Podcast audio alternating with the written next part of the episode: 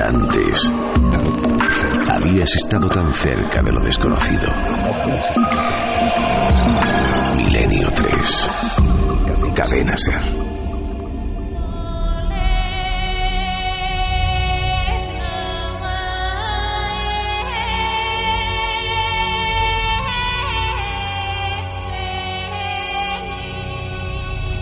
Tres y siete, aquí estamos de nuevo. Escuchad porque esto que pone el calero es AO, el último neandertal, la película, la historia en Francia del último niño de su especie, los neandertales. Cuando lo escucho a veces me pregunto cómo, cómo cantarían realmente, si es que cantaban. ¿Hablaban? ¿Qué sentimientos tenían? ¿Soñaban?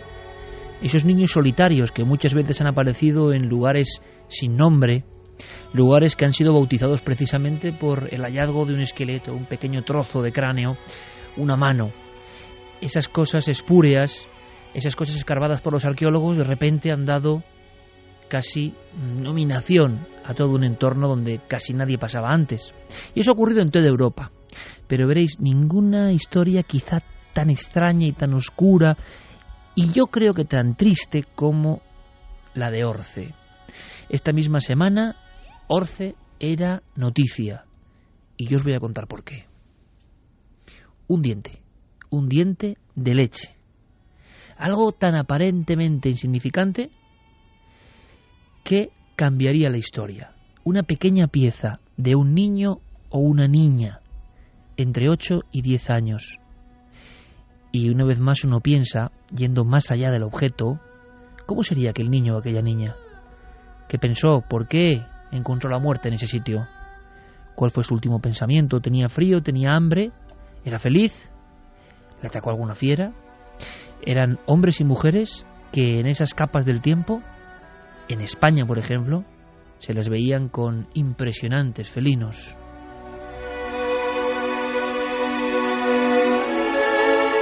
Y veréis, hay una vieja historia que os voy a contar para explicar lo que ha pasado esta misma semana ¿Por qué ese diente de un niño o una niña que ha sido catalogado con una fecha asombrosa? Y aparte que parece que no caben dudas. Pero antes de eso, antes de esta historia que ha pasado hace unos días, vayamos a un día soleado de 1982. Hay un hombre que da clase de ciencias en varios institutos, paleontólogo vocacional absolutamente, apasionado, José Gibert. Un hombre que pasó también a formar parte de una extraña polémica. En 1976 él descubre un lugar prácticamente abrasado por el eterno sol de Granada, la Venta Micena.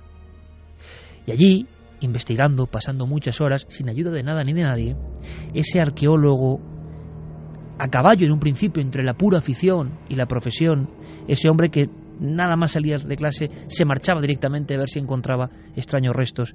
Hubo un día, como digo, por el mediodía, que en 1982, en plena canícula, encuentra un pequeño trozo parecido a una galleta de hueso. Esa galleta de hueso, en verdad, era una fontanela. La zona circular del cráneo, todavía casi medio formado de un niño de unos 4 o 5 años. De inmediato, después de analizarla con investigadores como el doctor Campillo, una eminencia en el estudio craneal de los niños, supieron que aquello, que aquello tenía que ser la cabeza de un niño, lo que quedaba de la cabeza de un niño. Le llamaron el cráneo infantil de Orce.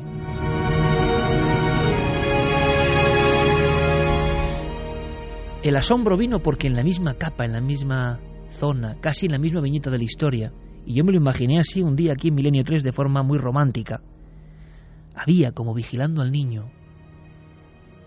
Quizá no fuese enemigo, sino amigo, nadie lo sabe muy bien, pero muy cerca de ese resto de un niño que era el niño más antiguo de Europa, se encontraba la impresionante efigie en perfil de un esmilodón, de un tigre con dientes de sable, que fue el rey de las criaturas de la Granada de hace cientos de miles de años con ese tipo de envergaduras, con ese tipo de potencias, con ese tipo de animales prodigiosos, casi míticos, se las veían los andaluces mucho antes de que esto se llamase España. Era la vida cotidiana y terrible. Ese niño apareció, ese trozo de niño, de alguna forma cerca del gigantesco Esmilodón. Cuando se analiza, el dato deja absolutamente estupefacta a la audiencia. Ese cráneo tiene entre 1,3 y 1,4 millones de años, es decir, retrasa al doble lo que conocíamos del ser humano en la península ibérica. Ese niño, como si fuera Ao, el último neandertal, aunque mucho antes de los neandertales, fue el último de su especie, o el primero entre los conocidos. ¿Qué hacía ahí? ¿Por qué solo él? Como único testigo de una historia sellada por el tiempo. No había más restos y se convirtió en obsesión por parte de Gilbert y su equipo. En la venta micena, como si fuese una señal lanzada a través de los siglos, solo la fontanela, como si allí estuviese el entendimiento de otra raza. Un niño imposible, un resto de un ser humano que no cabía en ningún catálogo, porque iba mucho más allá de cualquier conjetura. 1,3, 1,4 millones de años. ¿Qué pasó para que este cráneo de Orce aparezca en muchos libros de historia y paleontología hoy, en unos como cráneo de niño y en otros como fraude, en otros como asno, en otros como material de un equino? ¿Qué ocurrió? Cuando se lavó por parte del doctor Campillo y el doctor Guibert ese cráneo, aparecieron unas extrañas formaciones, eran unas crestas. Y una experta venida de fuera, y esta historia nos suena mucho, una experta venida de fuera fue la primera que dijo, parece que sin demostrarlo, que aquel cráneo en verdad era el trozo de la cabeza de un asno. De inmediato, porque en este país somos así, y esto también me suena, toda la prensa habló de el asno de Orce, el burro de Orce, el niño, el primer niño de Europa era realmente un burro, era lo de siempre, la broma, la jarana, somos unos falsificadores. Y por desgracia, Imaginaos el impacto para ese hombre, José Guibert, para el doctor Campillo, que había asegurado que no tenía ninguna duda. Aquello no era el cráneo de ningún animal, aquello era un trozo de fontanela con unas crestas, como él había examinado a cientos en años de pediatría y de análisis de huesos. Era un niño, pero parece que a nadie le interesaba que en Granada hubiese un niño que diese la vuelta a la historia.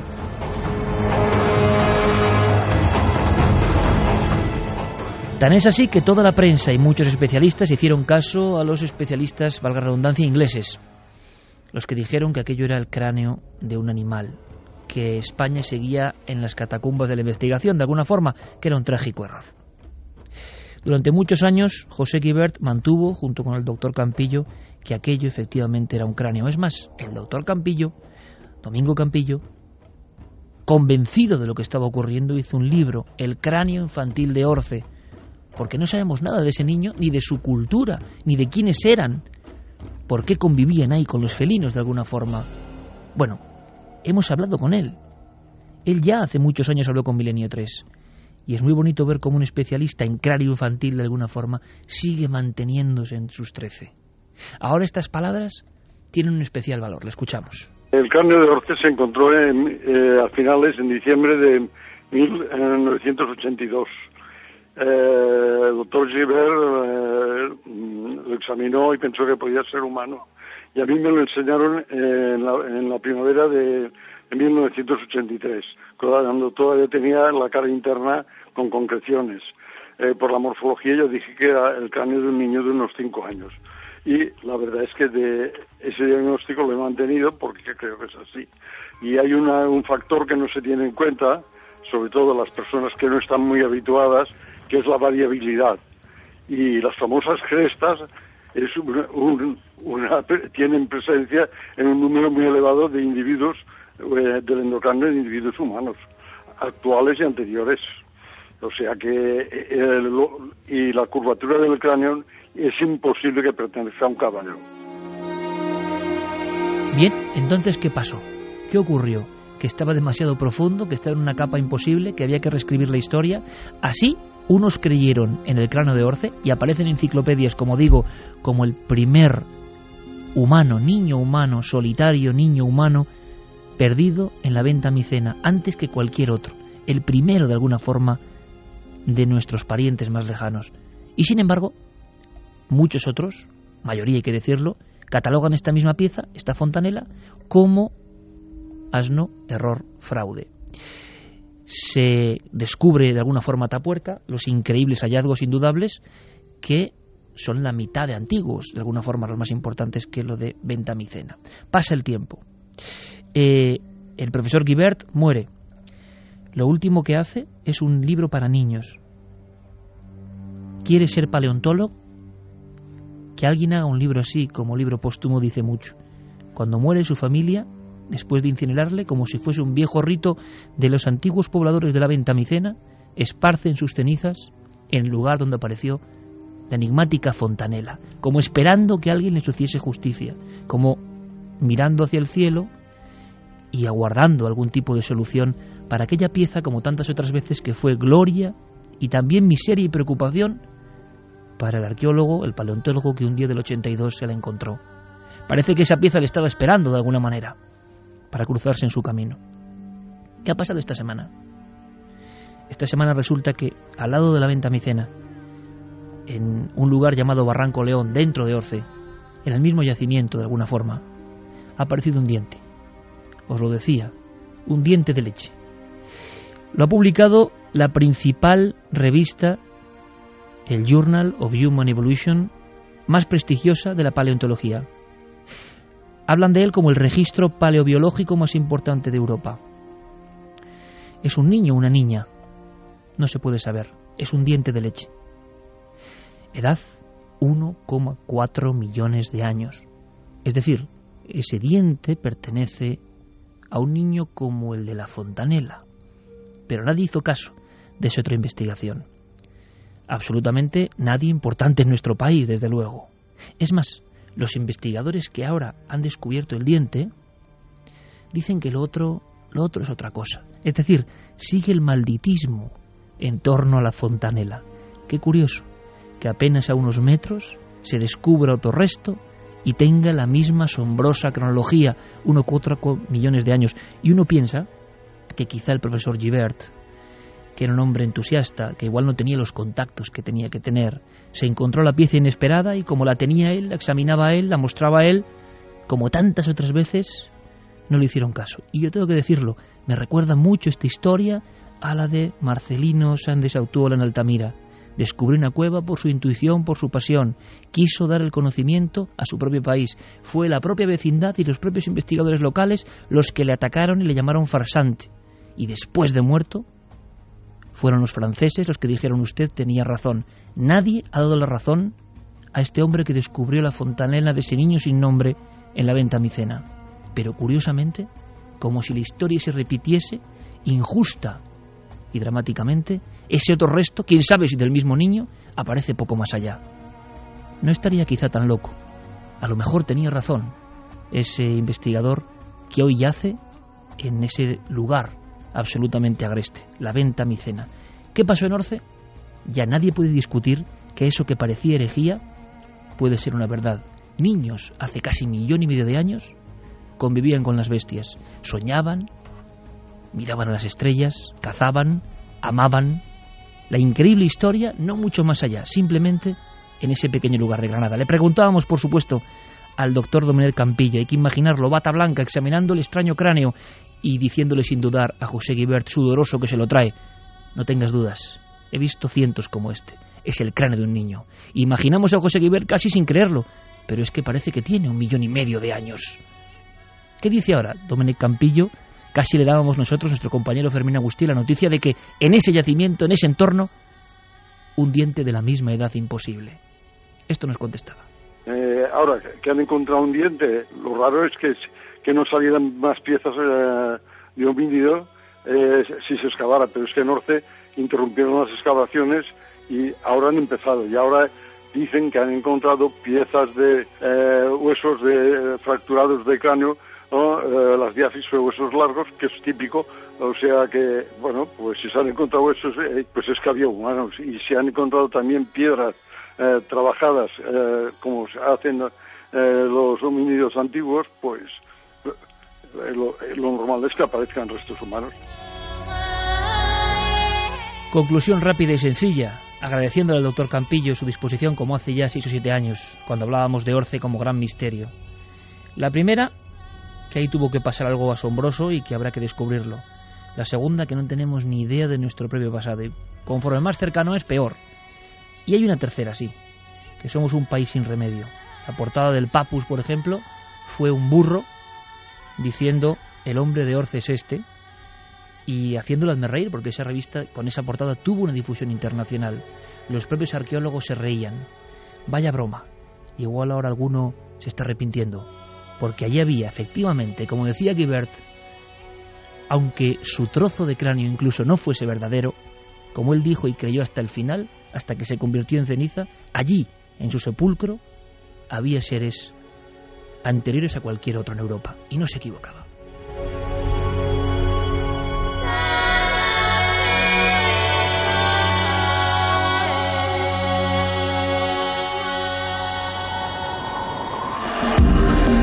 Nunca antes habías estado tan cerca de lo desconocido. Milenio 3.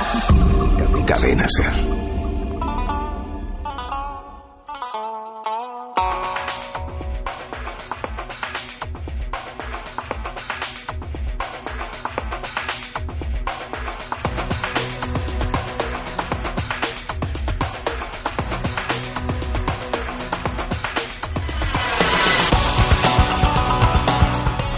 Mensajes de nuestros oyentes. Clarence dice, hay tantísimo genio y descubridor ninguneado que realmente nos estamos perdiendo muchísimo a favor de unos pocos aprovechados.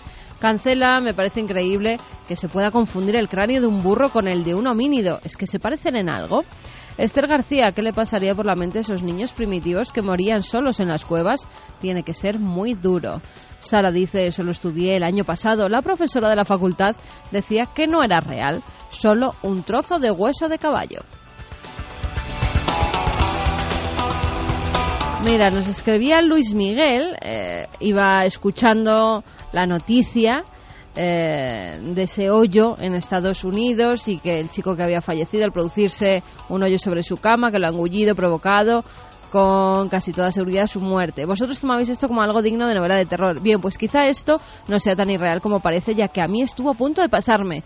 Fue ya hace muchos años. Al levantarme mi madre acudió a mí entre lágrimas levantándome a toda prisa. Durante el transcurso de la noche y sin darnos cuenta, a solo dos metros de mi casa se había producido una abertura de unos tres metros de circunferencia. No perfecta, pero sí bastante marcada. En definitiva, estuve solo a unos metros de ser víctima del mismo suceso, ya que mi habitación colindaba justamente con la pared de la casa en donde se produjo ese suceso. Fue en Hoyo de Belmez. El sitio se llama Hoyo de Belmez. Hoyo de Belmez. Dice que es un, pueblo de gran tradición minera. Bueno, claro que igual hay mucho surco por dentro, ¿no? Pero desde luego nos, nos gusta mucho esta información que además nos da paso, luego seguiremos con más mensajes. Es evidente, Noel, cambiamos el tercio musical porque vamos a hablar de esta última hora. Ocurría en California, eh, en un lugar concreto, Javi. Sí, ocurría en Florida, en el... Florida, perdón, me, he equivocado yo. Eh, para resumir un poco la noticia, eh, los titulares de prensa decían un hombre fue tragado por el suelo de su habitación mientras dormía. Se lo tragó la tierra, literalmente, se escucharon fuertes ruidos, gritos y luego se abrió un agujero de seis metros de profundidad en el que cayó. Todavía no pudieron dar con su paradero.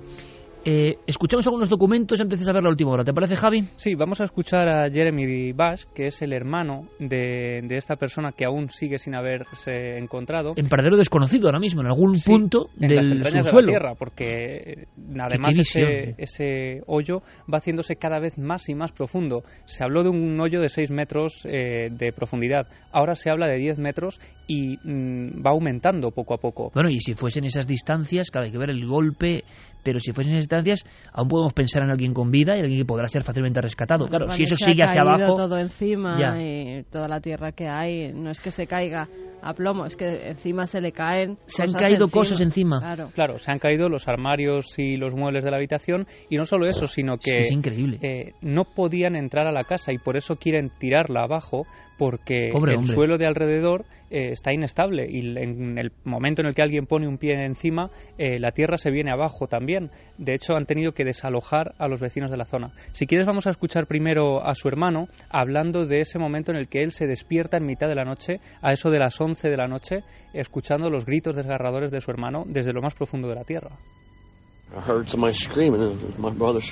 Lo escuché gritar, escuché gritar a mi hermano, eché a correr y todo lo que vi fue un gran agujero. Allí solo quedaba el cabecero de su cama y no había nada más, así que me tiré al agujero e intenté sacarlo, pero no pude. Solo lo escuchaba gritar desde el fondo del agujero para que lo ayudara, pero no pude hacer nada. Bueno, es un momento de un dramatismo tremendo, acaba de pasar, está ocurriendo ahora mismo y hablábamos de ficción porque esto recuerda, por ejemplo, a los típicos casos forteanos antiguos. Hay uno que a mí, por ejemplo, en la juventud me, me, da un miedo en la infancia casi. En el libro Desapariciones misteriosas de Pierre Gastón, el caso de Oliver Larch, aquel niño que iba al pozo y que no había nada. En este caso, el agujero había sido a la inversa, como hacia el cielo, y su padre escuchaba los alaridos de Oliver elevándose, eh, South Bend, Indiana, Nochebuena de 1890. Entonces toda la familia sale Oliver ha ido por, a por, agua, al pozo. Están las huellas frescas en la nieve y de pronto lo que ven es que su 1890, lo que ven es que la voz de su hijo se va elevando en los aires, totalmente encapotados en esa zona con mucha nieve y, no lo vuelven a ver. Se especuló con una gran ave, pero no había un ave para subir a Oliver de 14 años eh, con esa facilidad y que no la viesen, porque fue salir escuchar los alaridos, la familia fuera, imaginaos la escena, y Oliver ya es un recuerdo. Nunca apareció. La investigación duró unos 70 años abierta. Nunca apareció Oliver Larch. Sigue siendo uno de esos eh, borrados ¿no? de la faz de la Tierra. En este caso, eh, desde luego, hay menos misterio en el sentido de que hay un, un problema ¿no? en, la, en la Tierra. Pero hemos hablado de estos extraños hoyos. Claro, el hermano también le ha oído gritar. Yo creo que eso le va a acompañar de por vida, por desgracia, ¿no? Sí, es una de las escenas que él describe como más terribles y también, eh, como en el caso que tú cuentas, ¿no? Esa incertidumbre eh, de no saber qué está ocurriendo y también la impotencia de no poder ayudar y no poder hacer nada, porque en el momento en el que todo esto ocurre y se llama a los servicios de emergencia, eh, inmediatamente son desalojados de la casa, todos los vecinos de alrededor son sacados también casi por la fuerza de sus hogares en medio de la noche y tienen que permanecer en la calle, que tampoco se entiende muy bien, ¿no? Si esto ha ocurrido eh, en el interior del hogar, puede ocurrir también en la calle. Y sin embargo, eh, la calzada está llena de gente que está expectante, sin cruzar esas eh, barreras policiales, mirando a, esa, a, esa, gente, a esos técnicos que están entrando, metiendo máquinas de todo tipo para intentar ayudar. Y de repente, Ron Rogers, que es el jefe de bomberos del condado mm, de donde ha ocurrido todo esto, dice que ellos no pueden hacer absolutamente nada hasta que se sepa que es seguro meter equipos en la casa eh, porque no pueden correr ese riesgo. Y mientras tanto, dice palabras textuales, eh, tenemos que estar paralizados y no podemos hacer mucho más que sentarnos a esperar. Es una situación muy difícil. Bueno, es que esto es terrible. Escuchamos ahora al, jefe de bomberos y ahora, recordamos algo muy similar. Uh, la familia, la familia al completo estaba en la casa. Escucharon lo que describen como un gran estruendo que provenía del dormitorio de la parte trasera de la casa. Corrieron hasta allí y descubrieron que el suelo de la habitación se había abierto. Una grieta, ¿no? Como aquella película de Simón Piquer, La grieta. Eh, yo estoy recordando esa impotencia, algo parecido, la famosa, por desgracia, ¿no? Muerte de la niña Omaira, ¿no? En Armero, cuando está dentro de un agujero y es un cámara de televisión española el que además registra esas imágenes terribles de la niña hundiéndose poco a poco. Están unas aguas. Eh, aguas. sí, eran unas aguas y se había quedado cogida por los pies por todo lo que había debajo. Y por su propia madre que estaba abajo. Y por su propia madre que estaba muerta justo debajo de sus pies. Y entonces, imaginaos esos periodistas que están filmando, las creo que fue la imagen uno más recordada de la historia de los 80 en televisión española y no pueden hacer nada yo no sé si hoy con los medios de hoy, pero ah, se dan circunstancias a veces que parecen increíbles. ¿Cómo no sacan ese tipo de ahí? Bueno, pues a veces es que parece imposible, ¿no? Con lo cual la impotencia y el disgusto de la familia tiene que ser increíble. Claro, es que aquí hay una maniobra eh, que tienen que llevar a cabo actualmente y es, como decíamos antes, derribar la casa. Ya se ha dicho que se va a hacer mañana por la mañana, van a tirar todos los muros de la casa. Pero lo dejan, o sea, no pueden hacer nada por meter un gancho, no sé, algo para sacar a ese hombre que igual está vivo ahora mismo en mitad de la oscuridad. Claro, eh, no lo han escuchado hablar, pero precisamente por eso han metido eh, importantes equipos de micrófonos para intentar captar cualquier voz, cualquier alarido, cualquier cosa. No se ha escuchado nada y no solo eso, sino que ya han perdido varios equipos que han ido metiendo en ese agujero. Poco a poco se ha ido haciendo más y más hondo y han sido incapaces de recuperar esos eh, aparatajes que se van perdiendo en ese hoyo. No solo eso, sino que ahora han empezado a surgir las voces de diferentes expertos de la zona. Por ejemplo, eh, Taylor Jarkowski de, Brooklyn es un experto en este tipo de pozos que aparecen de repente en medio de la montaña o en medio de esas ciudades que hemos visto en Cuarto Milenio, ¿no? en, hace varias temporadas. Y él decía, hacía la comparativa de este tipo de agujeros eh, como los agujeros que uno puede encontrar en un trozo de queso, decía. Y sus palabras han alarmado bastante a la población, como decía, porque ha, ha, dicho textualmente que esto puede ocurrir en cualquier casa. Y esto ha dado lugar a que la gente que había sido eh, retirada casi por la fuerza de sus hogares vuelva a entrar para recoger sus pertenencias personales y algunos estén pensando ya ahora mismo en vender sus hogares.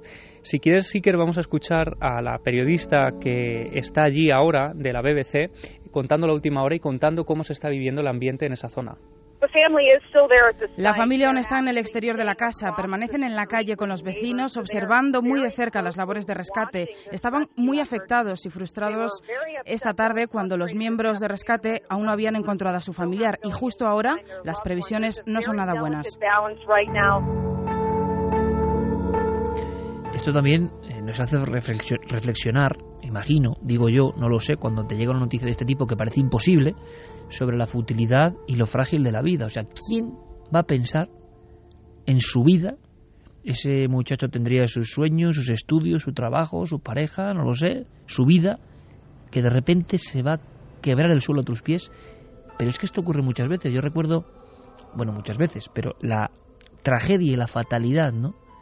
Em, recuerdo casos de, conocidos o de amigos de conocidos, uno que me impresionó mucho de un compañero nuestro, conocido que iba una boda en un taxi, una chica en concreto, y en mitad de Madrid, en un taxi, hay un cruce malo, eh, un golpe con tan mala suerte que sin que le ocurra nada al taxista, pues ella pierde la vida. Y iba una boda, una chica joven, en una de las calles normales y habituales de Madrid, o sea, donde no imaginas un golpe, pero la fatalidad. Yo recuerdo también otro caso de, ¿os acordáis? Sois muy jóvenes, pero del caso del cine Fuencarral, eh, el cine Bilbao, que se cayó una marquesina en Madrid, en la calle Luchana, encima de la gente que estaba esperando la cola del cine. O sea, tú estás esperando con tus hijos.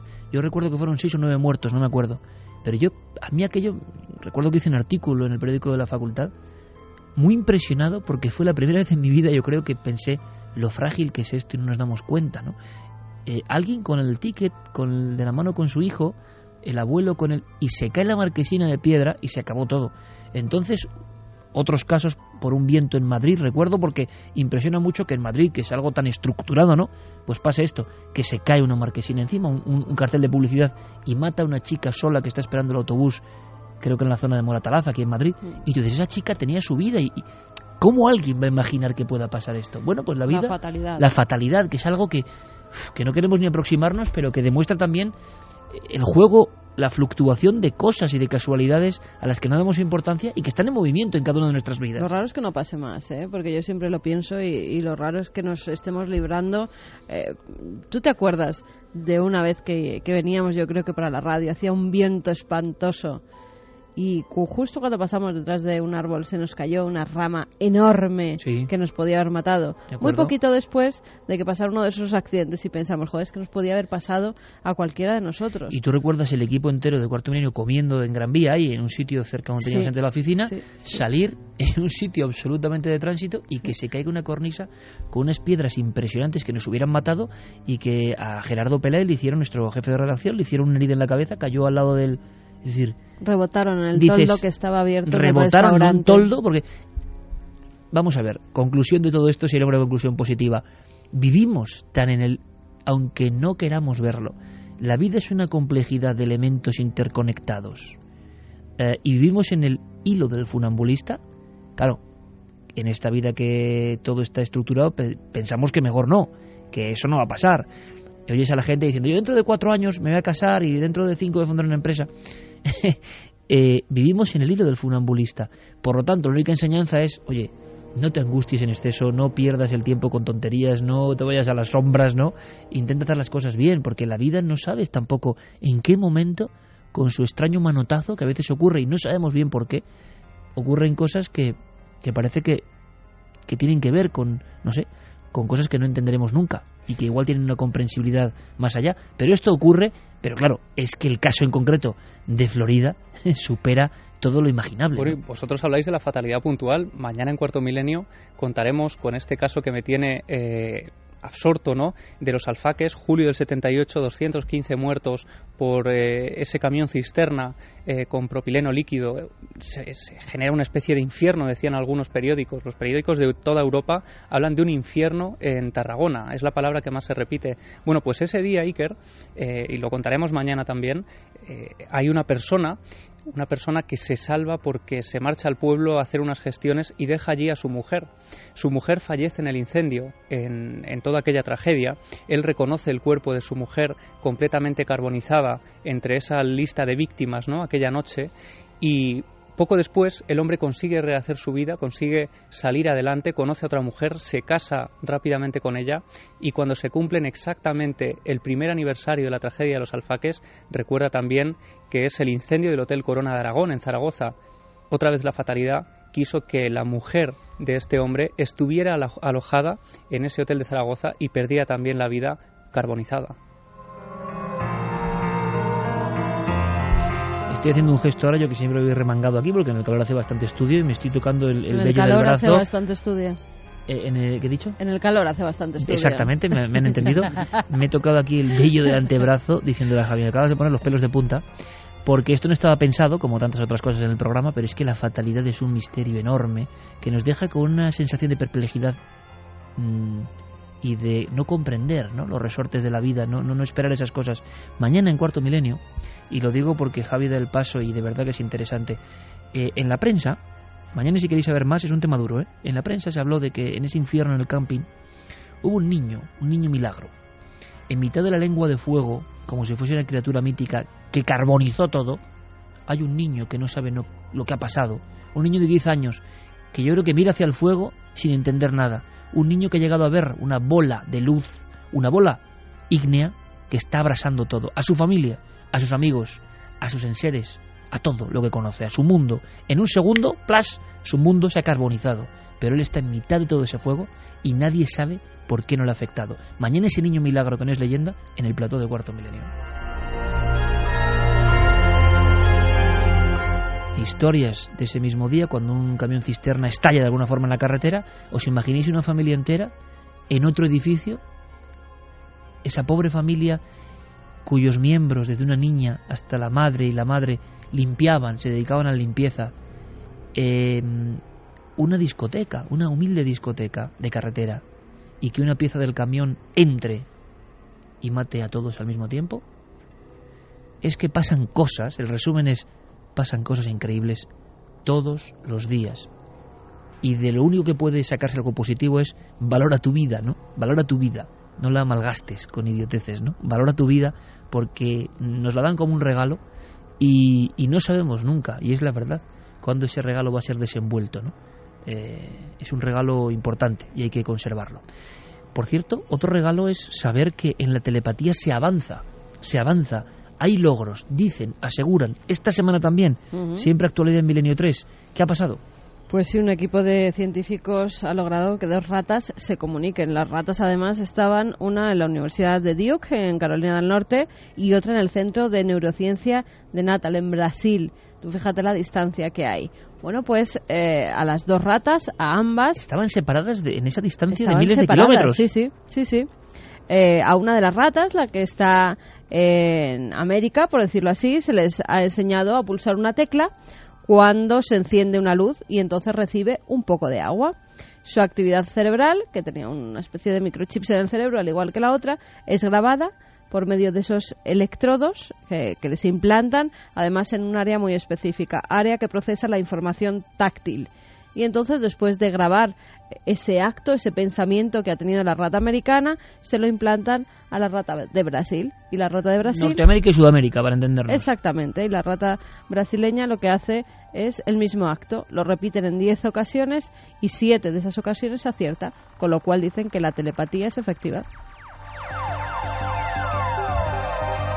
Pues oye, esto es muy importante. Esto es un estudio científico. De inmediato se lo pasamos a nuestro compañero Manuel Martín Loeches, la eminencia en el cerebro, además, ¿eh? porque de esto hay que hablar en el programa. Me parece alucinante. Hay que hablar aquí y hay que hablar en la televisión con las imágenes, porque si a esa distancia una rata de alguna forma ha grabado en su cerebro, en su pensamiento, las ondas que le enviaba, más allá de la casualidad, otro animal, claro, la gran pregunta es, si esto ocurre con dos ratas, imaginad y comparad el cerebro de una rata al de un ser humano cómo nos están bloqueando y aún nos quieren hacer creer que nuestro cerebro es poco menos lo que vemos con los sentidos ordinarios.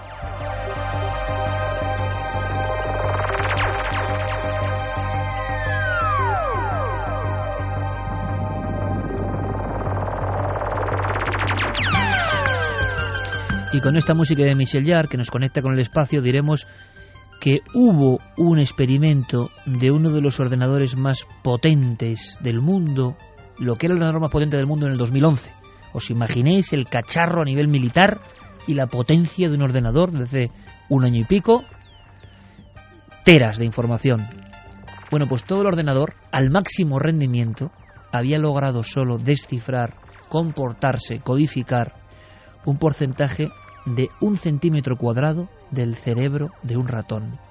El cerebro de un ratón, un centímetro cuadrado, las interconexiones tenían la misma potencia, es decir, eh, eran equivalentes en información, en códigos de información, a ese aparato creado por el ser humano a tope. Traslademos eso a todo el cerebro, ¿qué maquinaria sería capaz de igualar ¿no? el mapa del cerebro?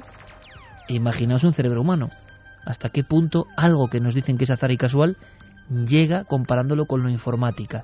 Ni el computador más poderoso de la Tierra, quizá en los próximos siglos, podrá hacer la sinapsis, la rapidez. Creemos que sí, pero en cuestiones matemáticas puramente o programacionales, esa intuición que tenemos dentro, no sé quién nos la dio, pero sigue siendo asombrosa. La comparativa con el ratón creo que es gráfica.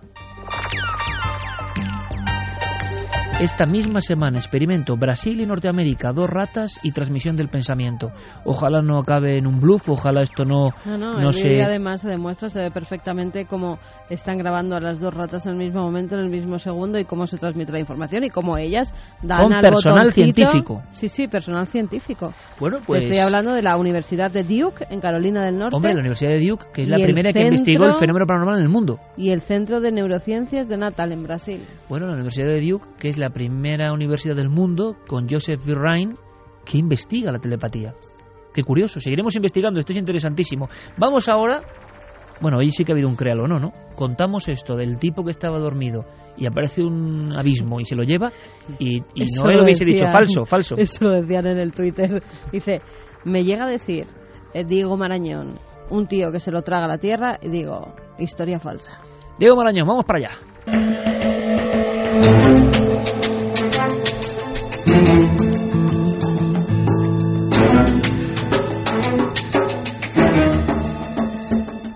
Compañero San Vicente de la Barquera, conexión telepática, buenas noches. ¿Qué tal, Iker? Buenas noches. ¿Me recibes? Te recibo perfectamente. Teníamos una solución rápida resumimos la historia de la semana pasada. Sí, la historia de la semana pasada era uno de esos clásicos que traemos de vez en cuando a la sección, un clásico de las leyendas urbanas que es la historia de ese buzo, de ese submarinista que aparece enredado en las ramas de los restos de un incendio forestal. Eh, lógicamente la explicación es que ha llegado ahí em, a través de bueno un hidroavión que a la hora de cargar eh, líquido en el mar se ha llevado por delante la vida de este pobre hombre y lo ha dejado ahí colgado. Iker, yo te comentaba que había una película, una película eh, española del año 89 que se llamaba El puente de Varsovia. Si quieres escuchamos por un trocito eh, que tiene que ver con esto porque esa película en el año 89 fue la que de alguna manera disparó esta leyenda urbana en nuestro país. Cadáver de un hombre. Edad unos 45 años. Posición de cúbito prono. En el en abdomen inferior se observa una herida contusa de unos 20 centímetros con evisceración de masa intestinal. Causa de la muerte, lesiones compatibles con traumatismo craneoencefálico y shock traumático. Mecanismo de la muerte compatible con precipitación desde una altura indeterminada.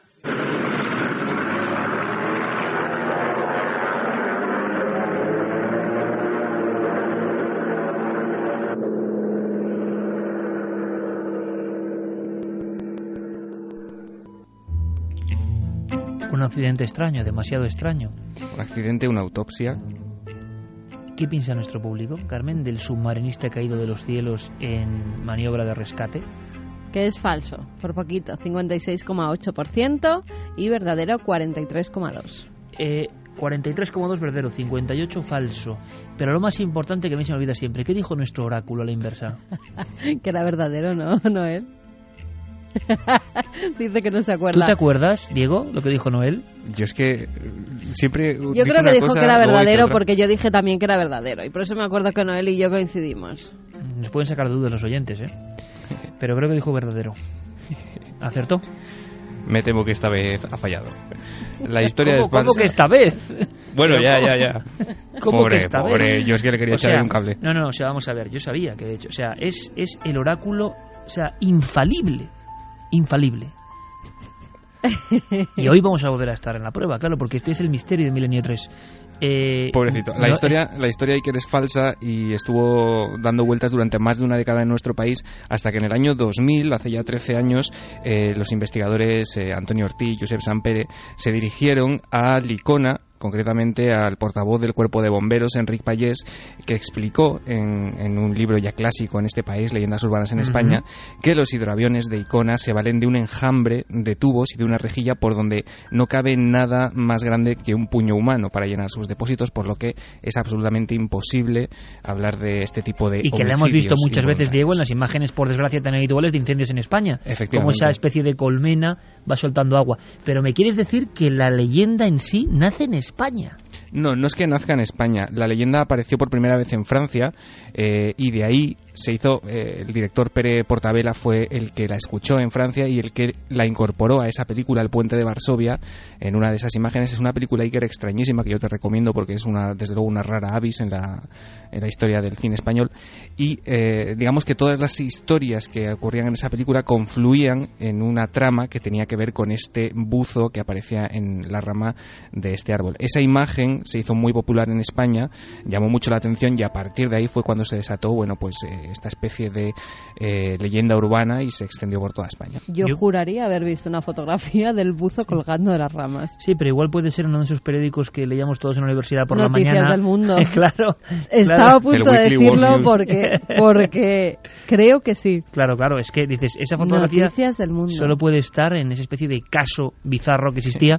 Por cierto, Por eh, cierto que están en internet todos. ¿sí? Sí. Diego, eh, tenemos que hacer, hablando de películas, que hay Sí. algún hallazgo así de última hora, hay que hacer un día un repaso, aunque sea de forma especial y fuera del créalo o no, aunque algunas historias son para créalo o no, de ese cine maldito o cine prohibido o cine absolutamente ocultista español, ¿te parece? Vamos, es un tema que, que se presta totalmente a esta sección y al propio milenio. Y mucho, sí, y mucho director maldito, ¿verdad?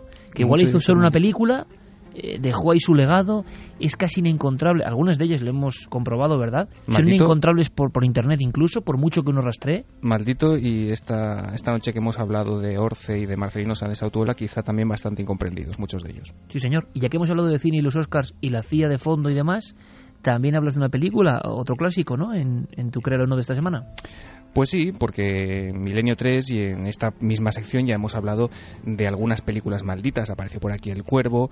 Bueno, a lo largo de Milenio 3 han sido pues clásicos, ¿no? Historias como la del exorcista, La profecía, Poltergeist. Películas que de alguna manera arrastran una, un halo de desgracias, de accidentes, de incluso muertes, algunas de ellas, eh, de maldiciones en general, ¿no? Pero se dice, Iker, que hay una película de la que muy poca gente ha oído hablar que las supera a todas ellas en, en maldición, digamos, en el poder de la maldición que arrastra. Una película que, eh, que conlleva, dicen que el 70% del equipo técnico y artístico que estuvo involucrado en ella enfermó de cáncer. Te estoy hablando del 70%, que se dice pronto, de todo el equipo de la película. ¿Pero Esa ¿De cuántas personas estamos hablando, más o menos? Aproximadamente eh, unas 220 personas. 220 personas muertas después de hacer esa película. No.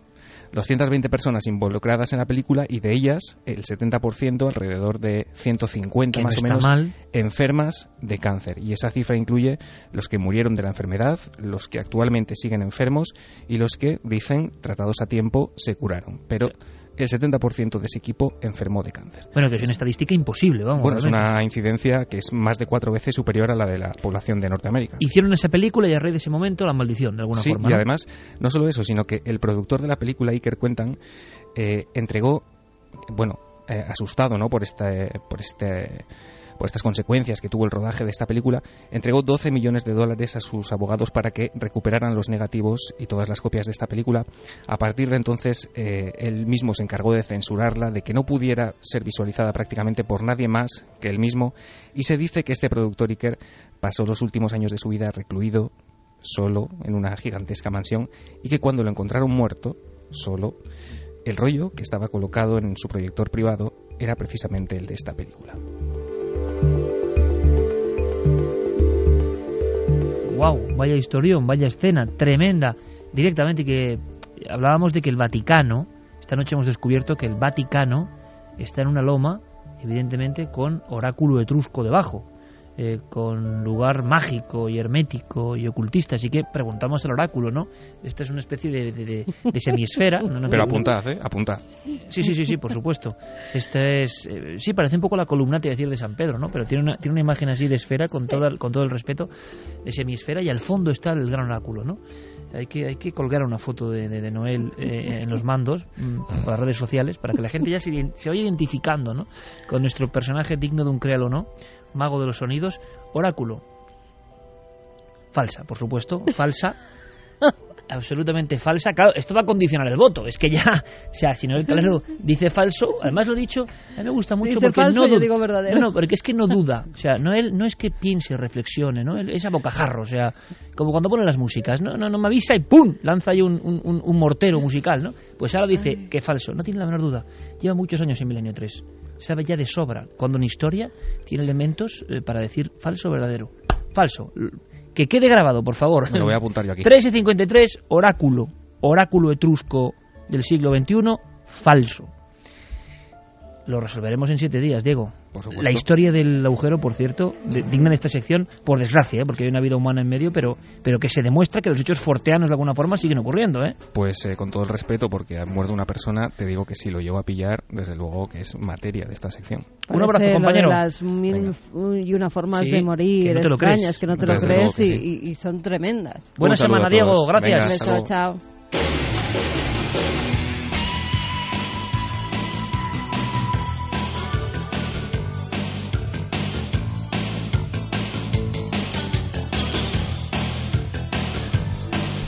Una cosa antes de los mensajes, eh, Javier, pedimos ayuda. Bueno, dos cosas. Yo quiero volver a felicitar a Guillermo León, como siempre, por todo el trabajo que hace en ikerjiménez.com, porque es que es increíble, de verdad, lo que está haciendo este chico, nuestro compañero.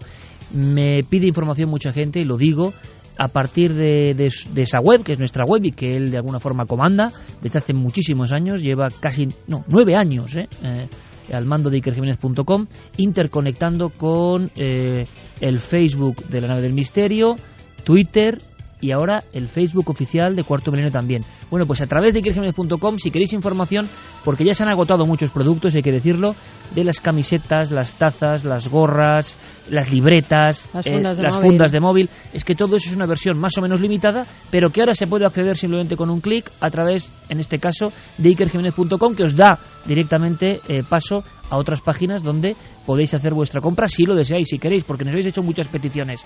En en la tienda virtual que vais a ver, todos los productos oficiales, esa jornada que hicimos conmemorativa de la exposición, a vuestra disposición. Así que, Guillermo, como siempre, por tu trabajo, muchísimas gracias. Y una cosa más, en Tarragona, en un pueblo concreto, Javier, eh, nos llega una información de esta misma semana.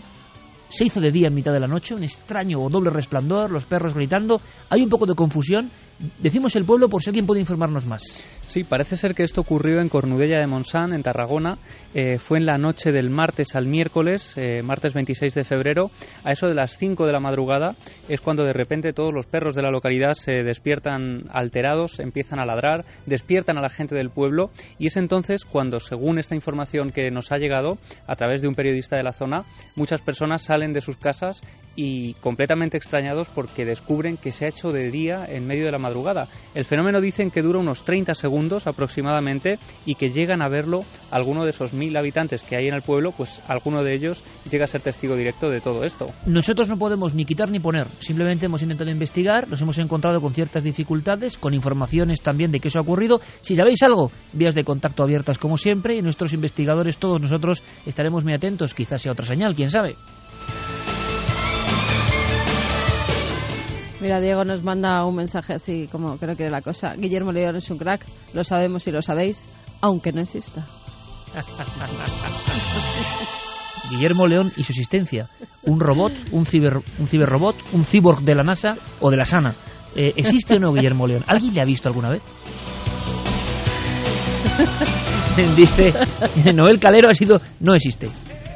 Noel Calero además no dice sí o no, hace el gesto como en los circos romanos, dedo para arriba o dedo para abajo. Es el Nerón de este equipo.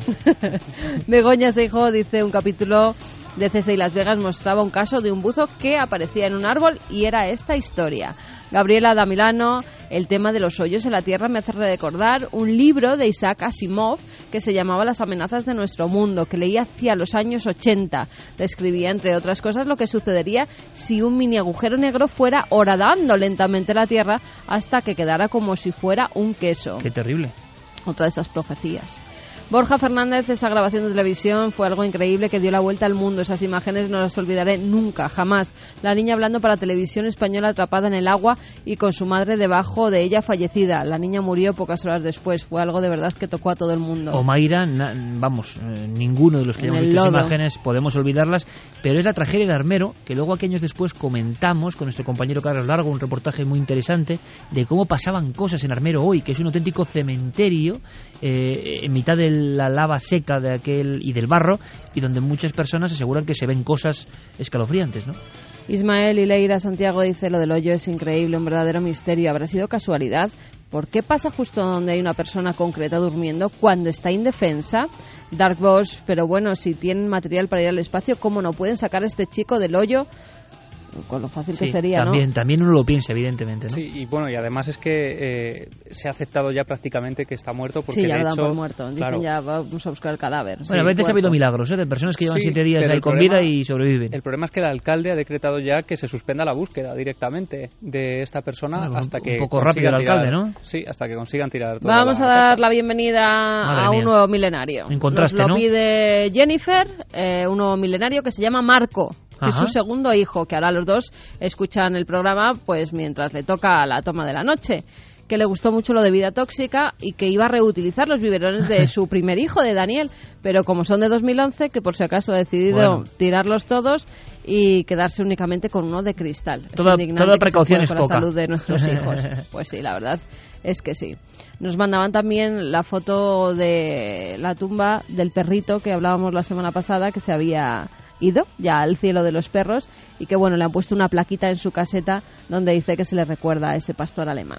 Bueno, terminamos con historias más amables y con esos milenarios que se incorporan. Ha sido un honor como siempre hablar para toda esta maravillosa audiencia. Fermín Agustino, el Calero, Oráculo, gracias. Javier, mañana nos vemos con esa historia increíble, con ese niño milagro que perdió todo, pero que, cuidado, nos va a enseñar también la fuerza de la mente, cómo alguien supera eso, perder a su familia, a sus amigos, a todo, con una lengua de fuego que llega, ¿no? Pues lo aprenderemos mañana y muchas más cosas, porque Javier Pérez Campos tiene un pelotazo, una gran exclusiva. Mañana no solo es Noche en el Prado, sino también eso y mucho más. Gracias, Javi. Mañana nos vemos, sí, claro. Claro que sí. Mañana nos vemos. yo creo que sí, por ahí estaré. Y lo del Prado, a ver cómo queda y a ver cómo disfrutamos y a ver si, sobre todo vosotros, amigos oyentes, paséis una muy feliz semana. Un fuerte abrazo.